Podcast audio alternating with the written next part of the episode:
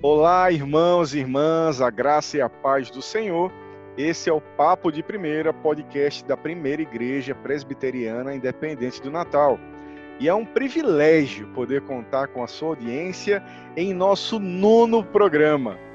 Não esqueça de curtir as nossas redes e acompanhar as nossas atualizações através dos nossos canais facebook.com.br do Natal e instagram.com.br IPI do Natal. Não esqueça também de acessar o nosso canal no YouTube, especialmente todos os domingos às 18 horas, quando transmitimos o nosso culto online, onde você também, ah, ao mesmo tempo que você acompanha o culto, você pode, junto com os irmãos, escrever os seus pedidos de oração, louvar e exaltar o nome do Senhor. Lembramos aos irmãos também que as nossas células continuam de vento em popa, só que online, né? Procure o seu líder de célula, procure saber o horário dos nossos encontros e obtenha os links para que você não deixe de participar, de se alimentar e de ser edificado durante a semana. Hoje, o nosso time infelizmente não está completo. O presbítero Sérgio também não pôde participar conosco, mas eu conto com a a presença maravilhosa do nosso reverendo Kleber aqui comigo, co-apresentando o programa. Pastor Kleber, por favor, dê o seu alô. Olá, irmãos. Bom estar com vocês de novo nesse bate-papo. Espero que vocês estejam com tanta saudade desse tempo que a gente fica junto, quanto eu sinto de estar. Para mim, tem sido um tempo de aprendizado. Cada um dos participantes que tem vindo tem trazido assim experiências muito ricas eu espero que, assim como já foram nos outros programas, espero não, tenho a certeza absoluta que hoje vai ser muito bom. Fique conosco, porque vai ser muito bom o nosso bate-papo de hoje. Pois é, e o nosso bate-papo de hoje conta com uma convidada muito especial que faz parte da nossa comunidade, é membro da nossa comunidade, a nossa irmã Flávia Machado. Para quem não conhece, Flávia Machado é mãe de Davi, de Ana Flávia, é casada também com nosso irmão Franklin, já indo para o seu 17 ano de casamento, pedagoga formada pela UFRN, psicopedagoga pela UNP, especialista em educação especial pela UFC, associada da clínica Semeares, desenvolvimento infanto-juvenil com atuação na educação há 20 anos é muita experiência e um currículo muito bonito. Flávia, seja muito bem-vinda. Por favor, dê um alô para os nossos ouvintes. Olá a todos, tudo bem, gente? É um prazer estar com vocês aqui, conversando um pouquinho, dividindo um pouquinho das coisas que eu estou apaixonada, das coisas que a gente tem vivenciado no dia a dia. Maravilha. Muito obrigado, Flávia, por aceitar o nosso convite tão prontamente. Que Deus abençoe você, a sua vida e a sua família. Vamos em frente? Vamos para o próximo bloco.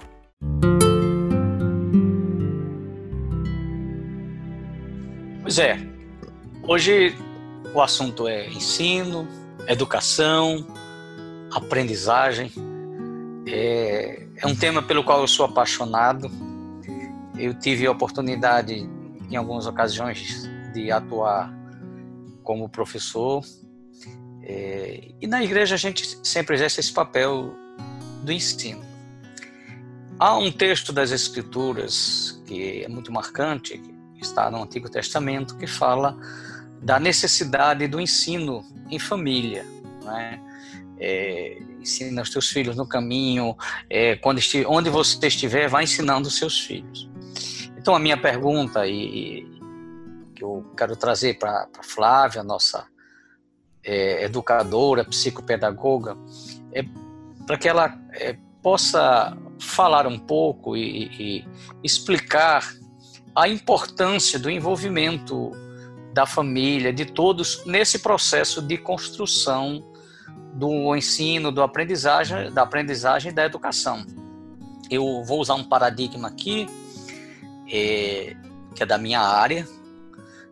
É, muitas vezes os pais, e aí eu estou falando aqui de pais, que é, é o mais comum, os pais têm a tendência de pegar e, e leva o filho para a igreja e acha que com isso ele cumpriu a sua obrigação na formação espiritual, religiosa, ética, moral dos seus filhos e acha que com isso tudo está resolvido. Então, minha pergunta é, Flávia, qual a importância, como a família pode e deve se envolver nesse processo de ensino, educação, de aprendizagem? É, pastor, é, nós temos aqui, vamos discutir um pouquinho sobre um tema que não é só discutido em nossas igrejas, né, mas também na educação como um todo, porque hoje em dia, mais que nunca, tem se delegado muito à escola, é, à educação, esse papel de educar os filhos, as crianças, os adolescentes. E a gente percebe que não é bem assim. Da mesma forma na igreja. Então, eu terceirizo tudo. Terceirizo para a igreja a educação cristã e terceirizo para a escola toda a, a, outra educação e pronto. E eu faço, é mais cômodo. Sabendo disso, é, a gente vai conversar um pouquinho. É, não tem como falar em processo de ensino-aprendizagem sem falar de concepções de aprendizagem de falar de mecanismos de aprendizagem. Eu queria que vocês tentassem entender esse universo. Eu não vou dar aqui uma aula, porque seria um, um semestre todinho de uma universidade, mas eu queria que vocês entendessem um pouco como é que a gente, é, como é que as coisas acontecem com a gente, como é que a gente aprende, porque é, a partir desse princípio, é, os pais vão perceber a importância que tem tanto para a vida secular da criança, com, com aprendizagem é, formal, vamos dizer assim, científica, e principalmente com a instrução da, nas, nas escrituras sagradas, no, nos ensinamentos de Jesus Cristo. Então, assim, eu vou falar um pouco sobre dois, dois teóricos que que assim, norteiam muito a minha prática e a prática da pedagogia e da psicopedagogia, é, que são que é, é, Piaget, né, que é, foi um suíço, é, biólogo, e levou a vida a pesquisar, a observar rigorosamente o processo de aquisição do conhecimento pelo ser humano. Como é que o ser humano ele desenvolve, ele constrói esse conhecimento? Então, ele cria, é, com esses estudos, uma teoria do conhecimento centrada no desenvolvimento natural da criança. Então, ele, segundo ele, o pensamento vai é, de todo mundo passa por, por quatro estágios. E aí, todos, é, quando eu chego na fase adulta, eu tenho que ter passado por esses estágios. Apesar de existirem pessoas com mais dificuldades, com certa imaturidade, com questões cognitivas, mas a gente passa por esses estágios que vão do nascimento até passa pela adolescência e chega à vida adulta. E aí que é quando é, o, a capacidade plena do nosso raciocínio é atingida. Então, essas descobertas vão tendo grande impacto na pedagogia e aí vão demonstrando que a transmissão de conhecimento é uma possibilidade limitada. Então, eu não, não é só transmitir conhecimento.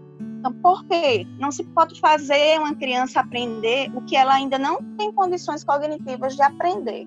Então, eu não, eu, eu preciso, quanto pai, passar a estimular essa criança desde o seu nascimento. É, é, vai ter uma importância crucial em todos os aspectos. E não é só em termos é, é educacionais, não é em termos só biológicos, não é em termos só cognitivos, é como um ser humano em si.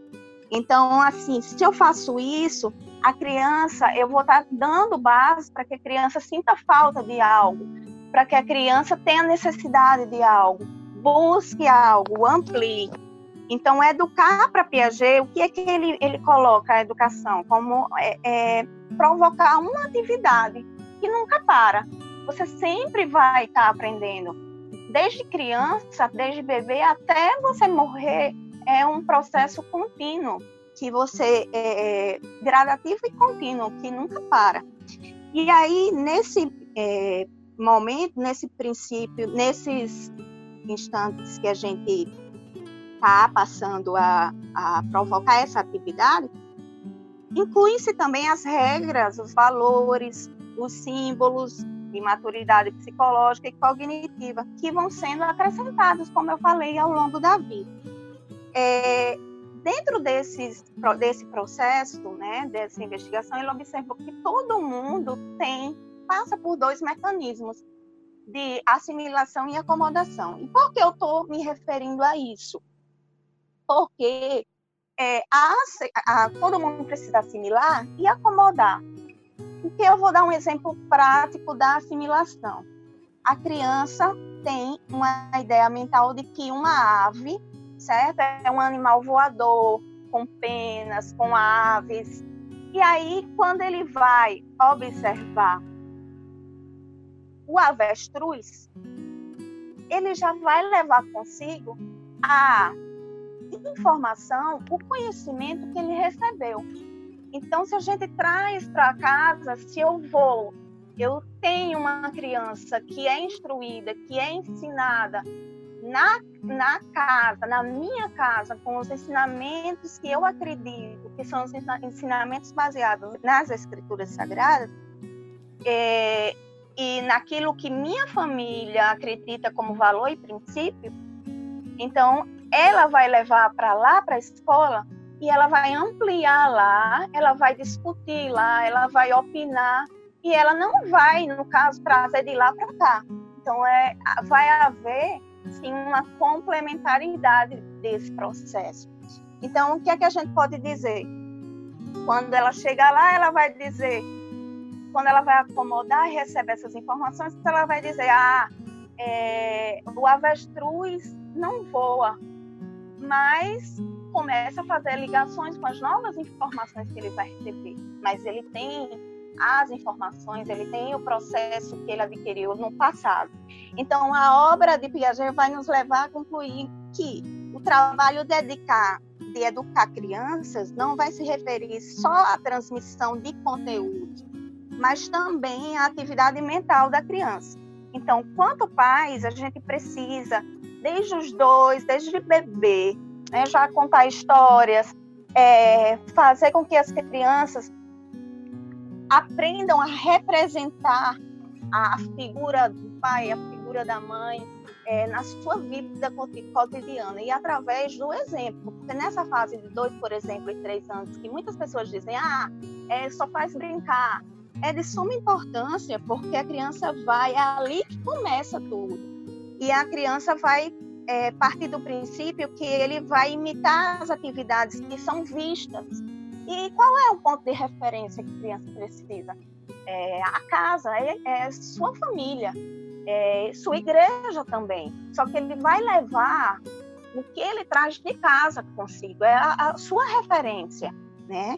E aí a sua casa vai ter que estar firmada em uma outra, também em uma outra fundamentação. E aí assim vai, a gente vai num processo de construção. E aí a, a escola vai vir como uma ampliação do repertório. A igreja vai vir como uma ampliação desse conhecimento que ela adquiriu lá na casa dela que ela adquiriu conforme os pais foram estimulando e favorecendo. E aí já eu já falei em Piaget para um não ficar com ciúme do outro, vou falar de Vygotsky. Vygotsky é, também se deteve a estudar aprendiz, o aprendizado, a aprendizagem, mas mais especificamente e resumidamente para vocês, é, o que ele levou em consideração foi a interação entre as estruturas internas e os, contextos, e os contextos externos em que a criança, em que o sujeito está inserido. Então, mais uma vez, vem a importância do outro nessa aprendizagem, nessa educação. Então, é, com tudo isso, é, o que, é que eu posso dizer? Aprendizagem é uma via, vai ser uma via de mão dupla, ok é, é um processo que é dinâmico, que é gradativo e que depende de, do papel da família. Então, o papel de educar precisa ser iniciado na família. e, existem vários artigos, e a gente, é, é, eu posso citar um é, num grupo da UNP que foi publicado em uns periódicos de, de lá da, da Unicamp, que o papel de educar deve ser iniciado na família e se estender na escola.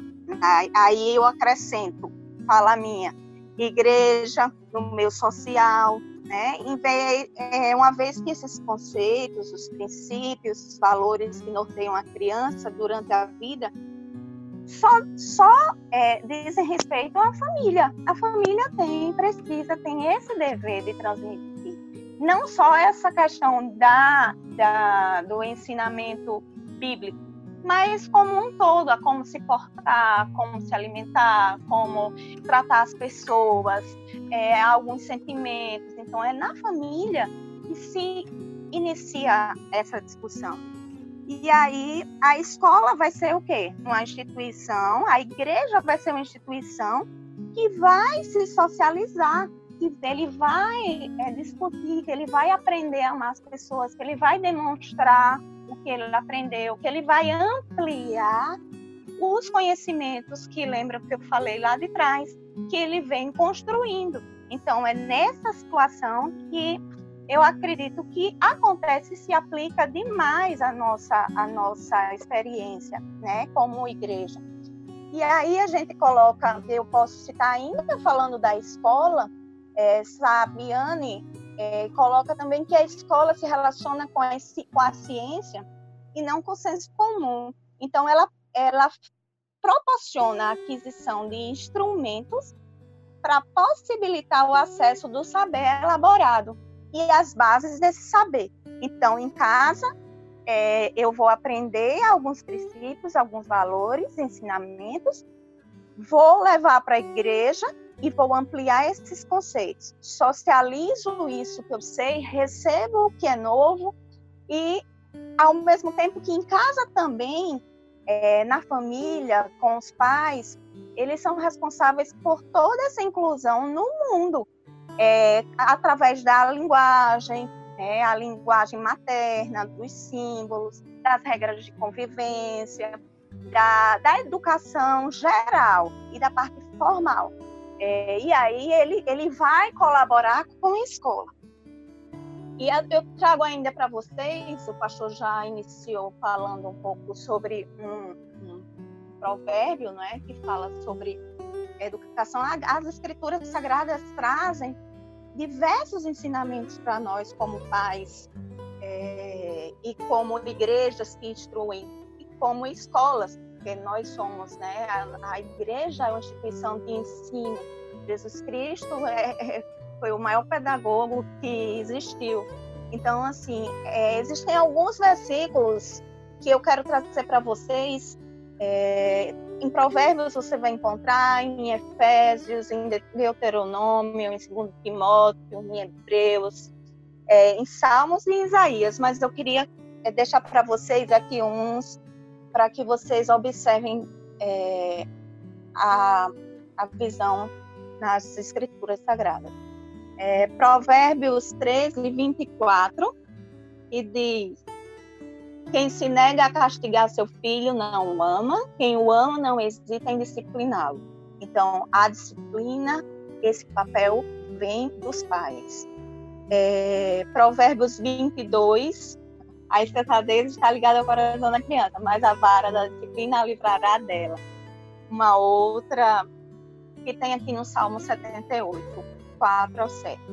Não os esconderemos dos nossos filhos. Contaremos à próxima geração os louváveis feitos do Senhor, o seu poder e as maravilhas que fez. Ele decretou estatutos para Jacó e em Israel estabeleceu a lei e ordenou aos nossos antepassados que a ensinem aos seus filhos de modo que a geração seguinte a conhecesse e também os filhos que ainda nasceriam e a eles por sua vez contassem aos seus próprios filhos. Então eles porão a confiança em Deus, não esquecerão os seus feitos e obedecerão os seus mandamentos. Espero que tenha ficado um pouco claro. Para mim ficou muito claro, acho que foi muito interessante essa parte que a gente pode perceber a importância da família na construção né, do, da aprendizagem, do conhecimento, da disciplina e, e qual o papel da família, qual o papel da escola, qual o papel da igreja. Muito obrigado, Flávia. Muito bom.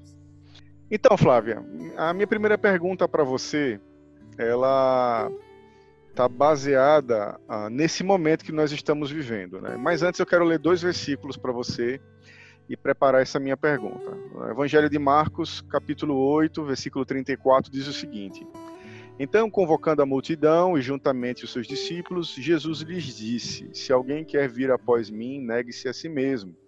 Tome a sua cruz e siga-me. Lá no Evangelho de Lucas, no capítulo 17, versículo 33, ele também fala aos seus discípulos e diz o seguinte: Quem tentar preservar a sua vida, a perderá. E quem a perder, esse a salvará. A salvará. Nessa abordagem, é, você estava falando de Vygotsky e eu vejo Jesus interagindo com seus discípulos, né? Esse processo de aprendizagem por interação, né? E, e, essa mensagem, especificamente, esses dois textos, eles vão trabalhar a descentralização, né? Do indivíduo, para que eles saiam ah, do egocentrismo, ah, de todo o antropocentrismo que gira em torno ah, de muitas sociedades e de muitas épocas. Por isso que Jesus ele trabalha essa abordagem do negar a nós mesmos, de aprender com ele a importância de depender mais de Deus, de buscar obediência na, na presença dele, e isso com certeza é um processo de aprendizagem muito importante dado por Jesus Cristo, que, como você mesma falou, foi e é o maior pedagogo que já existiu e ainda nos ensina até hoje e até a consumação dos séculos, né? Porque a vida é um constante aprendizado e com Jesus é, é mais ainda. E aí vem a minha pergunta: com base nessa palavra de Deus, nesses textos, como é que nós podemos aproveitar esse momento, né? e estimular valores de empatia, de respeito, que estão cada vez mais raros numa sociedade tão desumanizada com as nossas crianças num, num momento como esse. É, a gente sai, André, é muito interessante sua pergunta e sua contextualização. É, nós saímos de um conceito do individualismo, né, do egocentrismo, e vamos para essa interação, é, justamente baseada nos, nos estudos de Vygotsky que a gente fala, é, vai pautar essa, essa nossa resposta, mas trazendo também as nossas discussões à luz da Bíblia. Então, é, Jesus ele esteve o tempo inteiro né, discutindo. É, eu, quando ele não estava é, discutindo, ele trouxe ensinamentos através de parábolas que também né, são é, é, geram discussões, geram é, formulações de, de, opinião, formulações de pensamentos, de indagações. Então, é, não, não existiria uma receita de bolo, mas a gente poderia discutir é, sobre algo que poderia já vir conosco ao longo da vida e é, ao longo da nossa vida como pais e até hoje, né? No momento que nós estamos vivendo, que é um momento que reflete muito esses sentimentos que às vezes as pessoas falam, é, mas não realmente não sabem do que se trata, né? Falam porque está na moda, empatia é uma palavra que se usa, mas o porquê? Então, assim, é, eu acho que abrir um canal de comunicação, como Jesus fazia, é, para se perguntar, para se responder, para se dizer o que está pensando. É, a gente precisa fazer isso em casa, e eu não estou falando só com crianças, mas eu estou falando numa casa que tenha a convivência só adultos também. É, nesse momento está todo mundo em casa, então a convivência em grupo é fundamental. Então eu preciso estar aberta para ouvir, é, assim como Jesus ouviu é, tolices, coisas boas e coisas ruins também.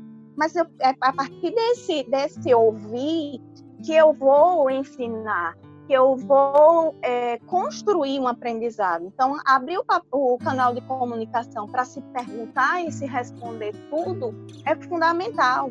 Descobrir sobre, é, discutir também sobre dúvidas é muito interessante. Deixar, discutir sobre as dúvidas, as críticas, às vezes tem a tendência de deixar para depois. E o deixar para depois pode não voltar mais.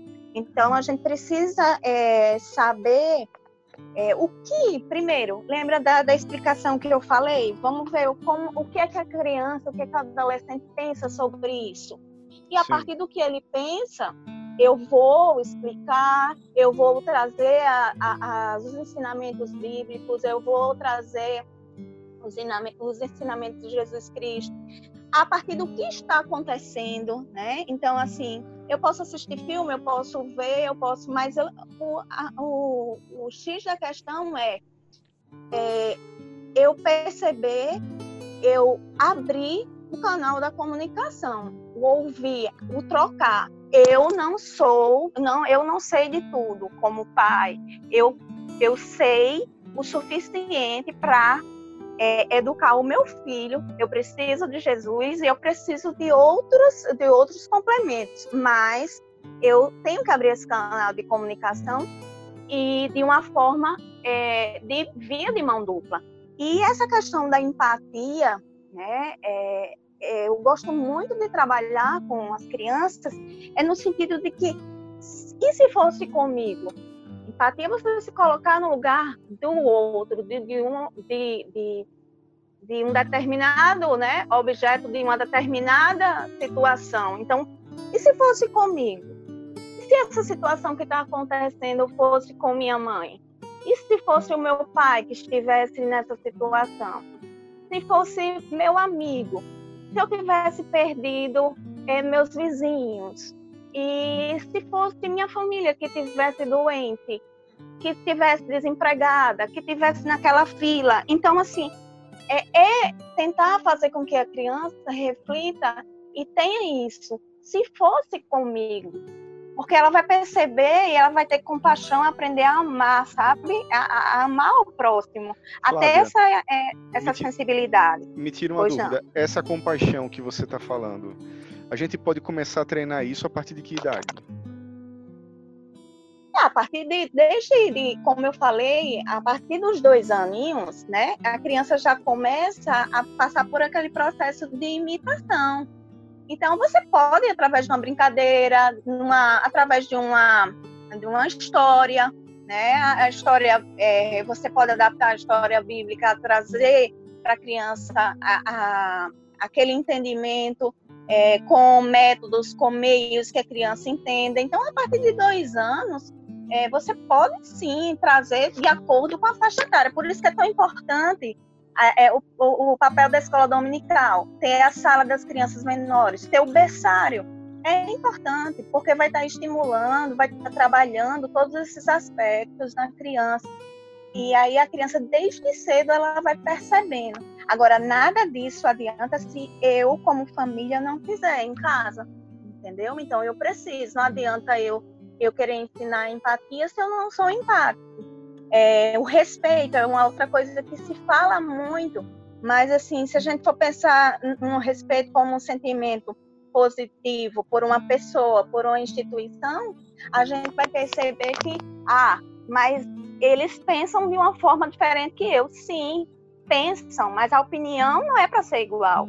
Mas o respeito, eu posso respeitar a opinião contrária à minha, né? Então, assim, independente, eu posso respeitar a pessoa como ela é, e posso amar a pessoa do jeito que ela é, como Jesus Cristo fez e nos ensinou. Então, isso a partir dos dois anos, né, pode ser trabalhado de uma forma didática e apropriada para a faixa etária, sabe? Através do, do jogo do imaginário, do simbólico, que é o processo que a criança está construindo.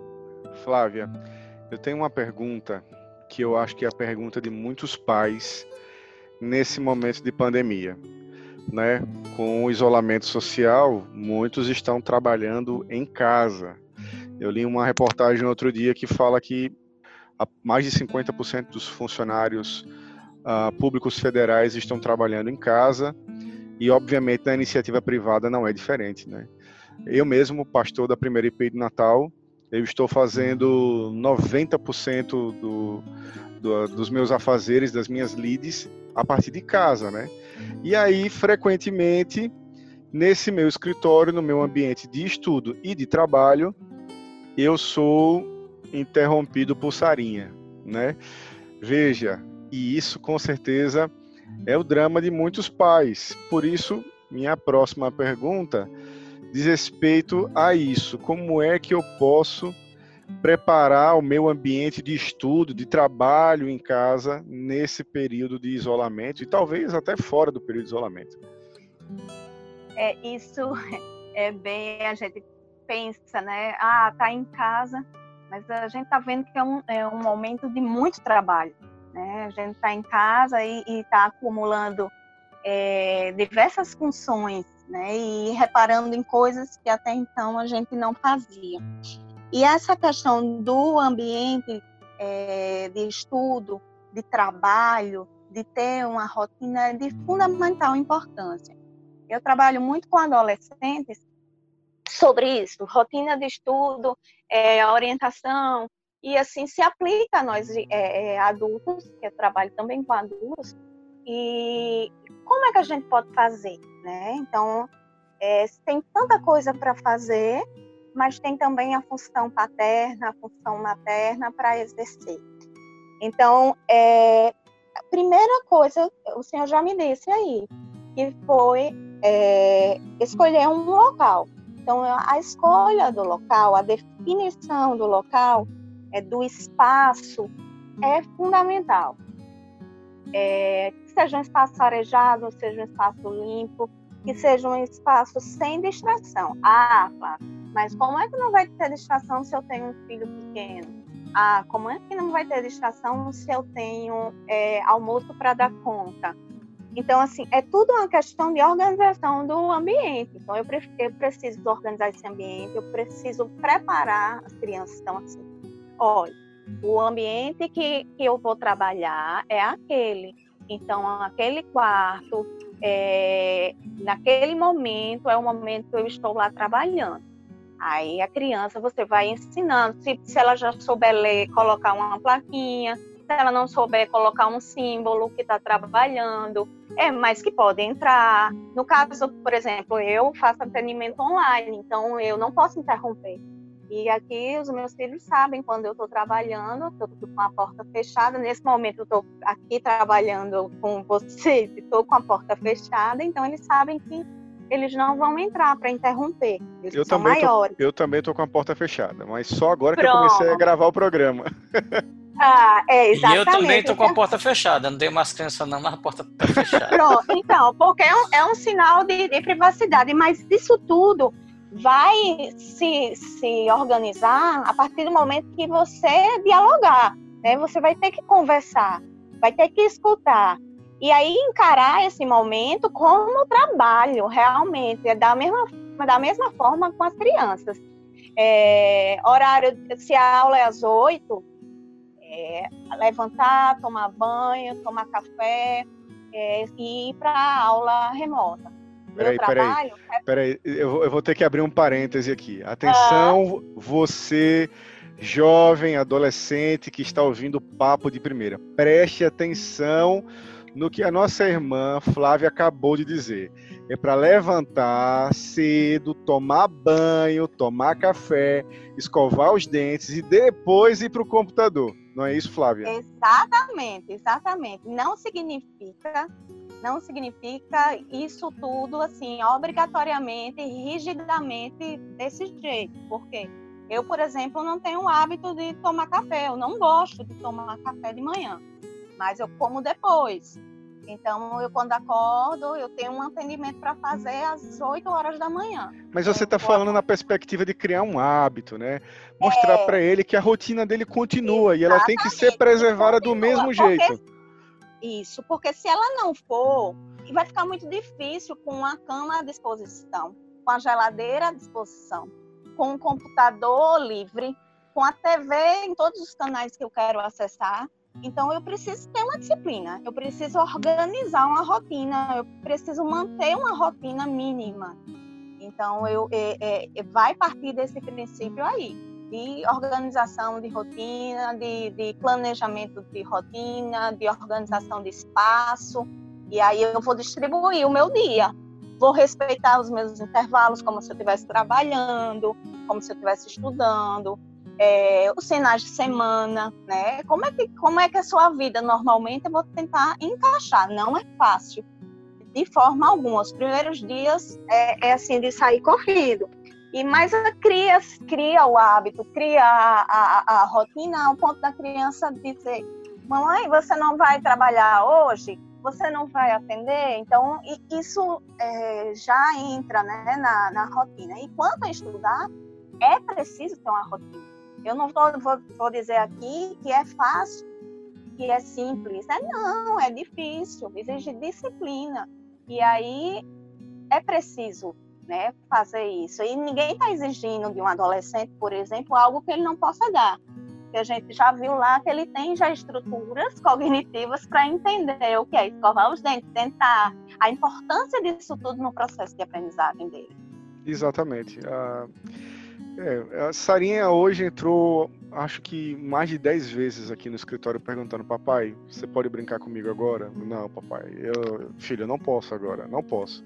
Eu lembro até daquele repórter que estava dando uma entrevista para para CNN e a filhinha dele entrou no meio da do, do, ao vivo e a mãe entrou correndo na transmissão, tirou a criança do meio da transição. Mas nós temos a obrigação de nos prepararmos mais, de, é, de, não de nos sobrecarregar, mas de encarar a disciplina com mais importância, inclusive para a nossa própria organização doméstica. Pelo menos é isso que eu estou aprendendo com a sua fala, né?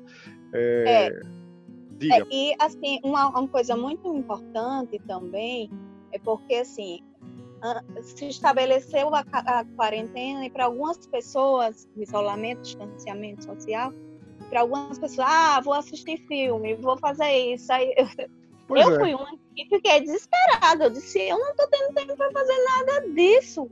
Meu trabalho está triplicado. Então, assim, é, é, foi bem angustiante. E ao mesmo tempo, ai, é um tempo que tem para ficar mais em casa. Então, eu acho que é, é questão. Eu acredito que são, são questões que a gente pode organizar melhor. Para criança pequena, é, do jeito que ela tem horários na escola, ela tem uma rotina lá. Ela sabe o horário quando ela chega, mesmo ela não sabendo ler a rotina, mas ela, ela vai internalizar a partir de imagem, então ela vai saber que aquele momento que está acontecendo. Então, pode ser sinalizado sim para ela o momento. Lembra que quem, quem faz isso, nós, a gente tem esse papel também de, de fomentar isso na criança. Então, a gente organiza lá, segunda-feira, de manhã, bota isso, faz todo mundo junto para a criança pequena entender. Os maiores já entendem as, as obrigações. É, Davi, ele já bota o telefone para despertar, ele mesmo acorda mais cedo que todo mundo e já prepara lá o ambiente do quarto dele, porque aqui é todo mundo, tem que ficar cada um em um lugar diferente, né? Porque é todo mundo ao mesmo tempo. O, Flávio, deixa eu só fazer um, contar uma historinha dentro do só para ajudar. Acho que o Felipe e Amanda eles tinham 13, 14 anos. E desde que eles começaram a estudar, sempre assim, eu ia lá, chamava na hora de, de, de, de que eles tinham que ir para a aula, para ele levantar, fazer todo esse processo, tomar café. Aí um dia, aí chegou um dia que me deu aquele negócio, eu disse, olha, já entendi que eles já tinham capacidade de, de, de tomar decisões, de ter disciplina. Eu disse, a partir de amanhã, eu não vou chamar mais vocês. Eu vou ficar deitado. Vocês se levantem, tomem banho, tomem café. Quando vocês estiverem prontos, me chamem que eu vou deixar vocês na escola. E é interessante como eles assumiram essa responsabilidade e o resto da vida eles sabiam que tinham que levantar, tinham que fazer tudo. Então eu só queria é, colocar essa ilustração assim pra, dentro desse processo de como eles precisam também começar a ter responsabilidades. Isso, e assim como é importante a gente dizer as coisas e cumprir, dizer, olha, eu não vou levantar e não vou, e não vou levantar. Mesmo que eu esteja acordada, eu vou ver lá o que vai acontecer. Deixa ver. E se for para deixar em casa, deixa em casa para que aprenda. Agora, nada disso adianta se for uma criança pequena, porque aí lembra, de novo, vou reportar a questão das estruturas cognitivas não estarão maduras, as questões de socioafetivas também não, para entender, para ter o devido entendimento de que o que não cumpriu não vai para, eu não vou chamar, é, não vai para a escola e que vai, não vai ter uma consequência, entendeu? Que, que gere em mim um aprendizado. pois é, é, é, isso mesmo. Eu, eu, era numa fase em que eles já estavam maduros o suficiente para entender aquilo e eles mesmo e aí foi automático assim não tive nenhum problema. Até o resto da vida deles eles é, é a, a, vida estudantil eles levantavam e me chamavam e ia deixá-los né? Meu compromisso era deixá-los mas eu não ia mais chamá-los todo dia. Graças a Deus que eles aprenderam. É. E sabendo assim que cada, cada caso é um caso, né, pastor? Porque existem pessoas que têm, existem transtornos, outras condições que dificultam esse processo. Não, é, é verdade. É, e aí é, é, existem pais que têm uma dificuldade bem maior do que outros. Né? Não é fácil educar, eu acho que é uma tarefa muito difícil. Muito. E às vezes é, é, você pega, educa, eu digo muito que educar o filho dos outros é fácil, mas o nosso é muito difícil, entendeu? Porque você pega os livros, isso aqui não está dando certo, não dá certo, mas é assim mesmo. E a gente tem parte desse princípio. Eu estava falando com Mari uh, hoje sobre isso. Às vezes, Sarinha quer compartilhar comigo um MM, os que não sabem, eu sou pré-diabético e eu não recuso o MM porque eu quero estimular sempre a minha filha a compartilhar as coisas. Aí eu falei com Mari, engraçado, quando é um, uma sobremesa mais caprichada, Dona Sarinha não compartilha com o papai. Mas quando é uma sobremesa mais simples, ela é mais assim empática, né? Aí eu falo, aí eu falo para para Mari, né? Olha, isso é muito interessante, a gente precisa trabalhar isso nela. Então isso. são situações e situações, crianças e crianças e cada um, é. né?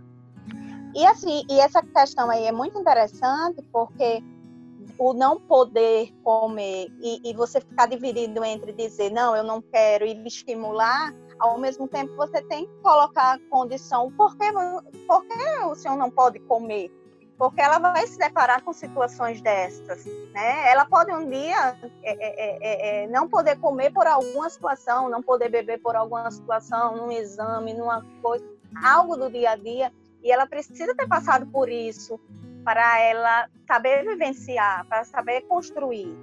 então é importante. Que interessante. Agora, para encerrar a nossa entrevista, nossa última pergunta, Flávia. Agora, para aqueles que têm uma estrutura cognitiva muito mais madura e que entendem muito bem sobre as consequências, ah, eu sei que é possível, mesmo em período de isolamento social, nós não diminuirmos, inclusive aumentarmos as nossas despesas domésticas.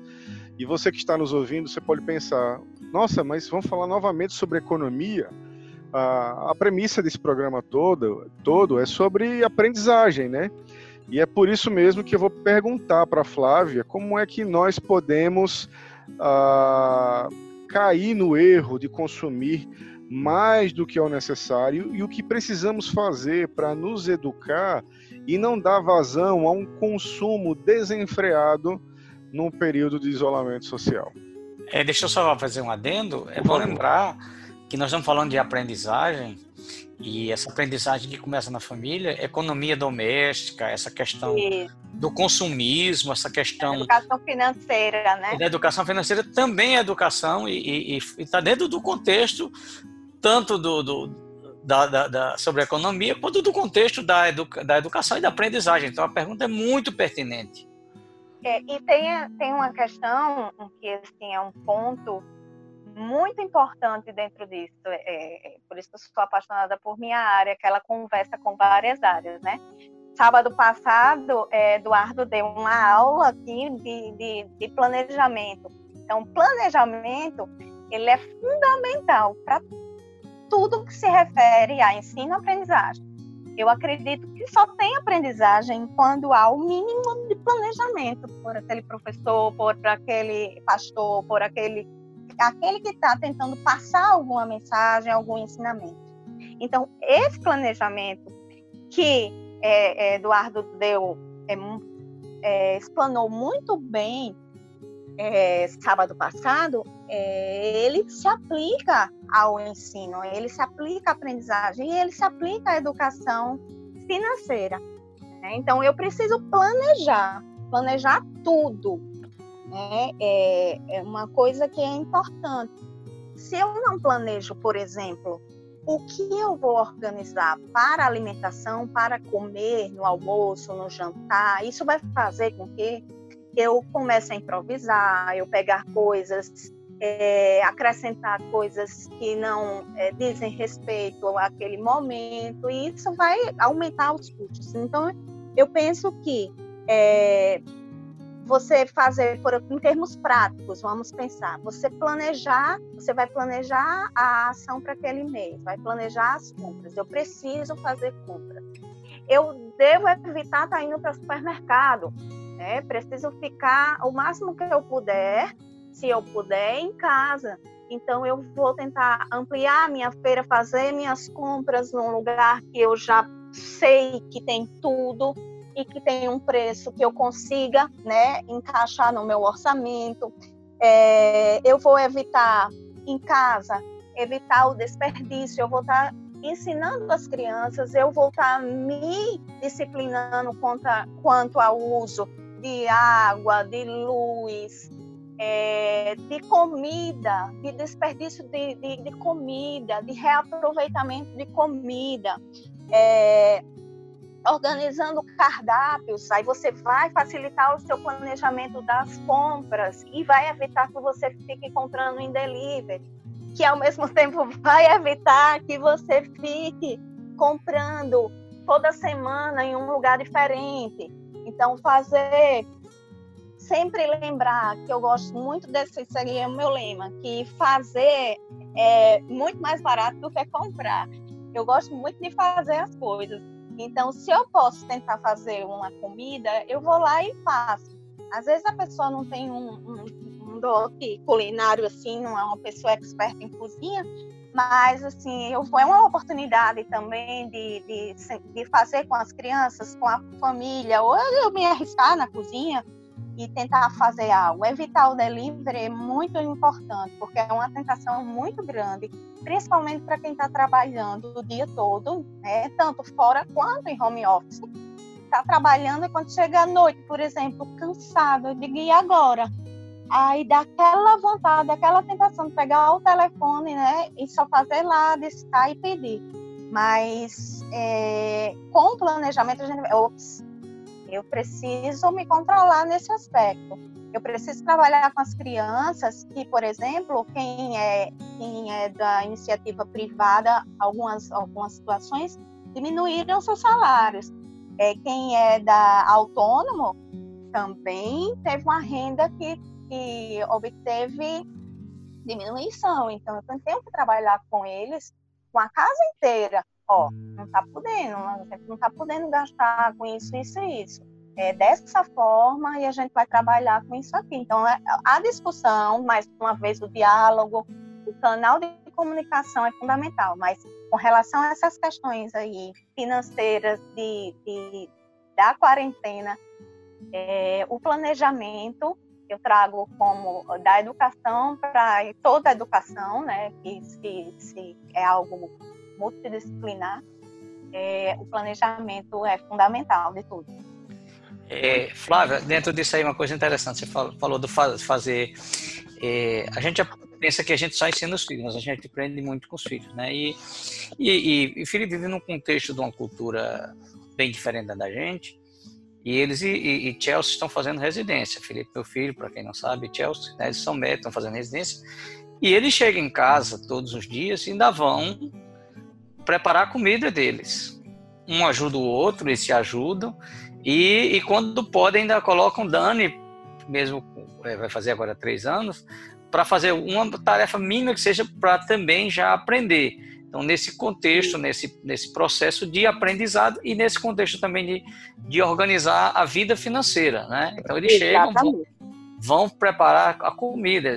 Quem, quem acompanha a Chelsea vai ver no, no, Facebook dela, no Insta, às vezes ela postando lá os pratos que ela elaborou.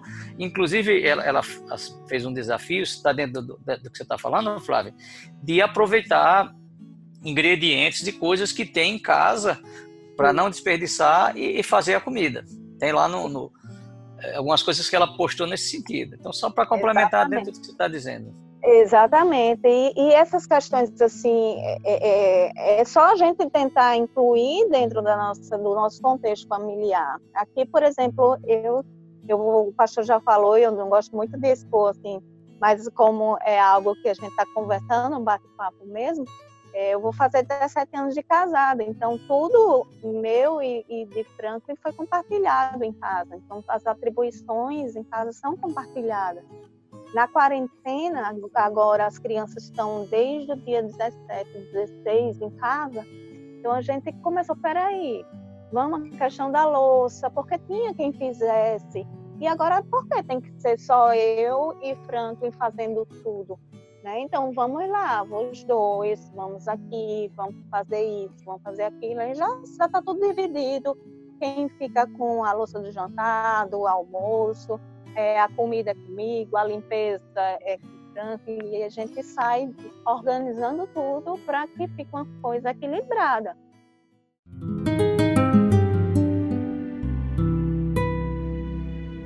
Você acabou de ouvir Flávia Machado, pedagoga pela UFRN, psicopedagoga e também associada da Clínica Semeares. Inclusive, Uh, se você quiser conhecer um pouco mais o trabalho dela, entrar em contato com ela, você pode uh, acessar o Instagram dessa instituição. Acesse instagram.com/barra Clínica Semeares e lá você vai poder mandar uma mensagem para ela e ela vai lhe responder com certeza. Você viu que Flávia está trabalhando mais do que ela trabalhava, né?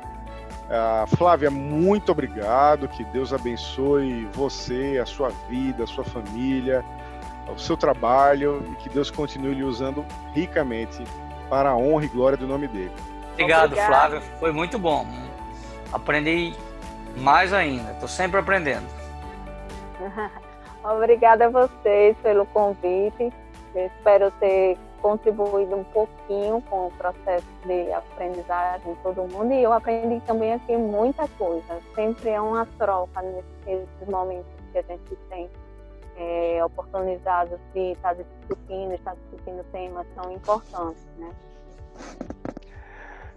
A você que está nos ouvindo, muito obrigado pela sua audiência, pela, pelos, pela sua participação, por você estar aqui conosco todo sábado mas não podemos deixar de cobrar de vocês também um feedback, né?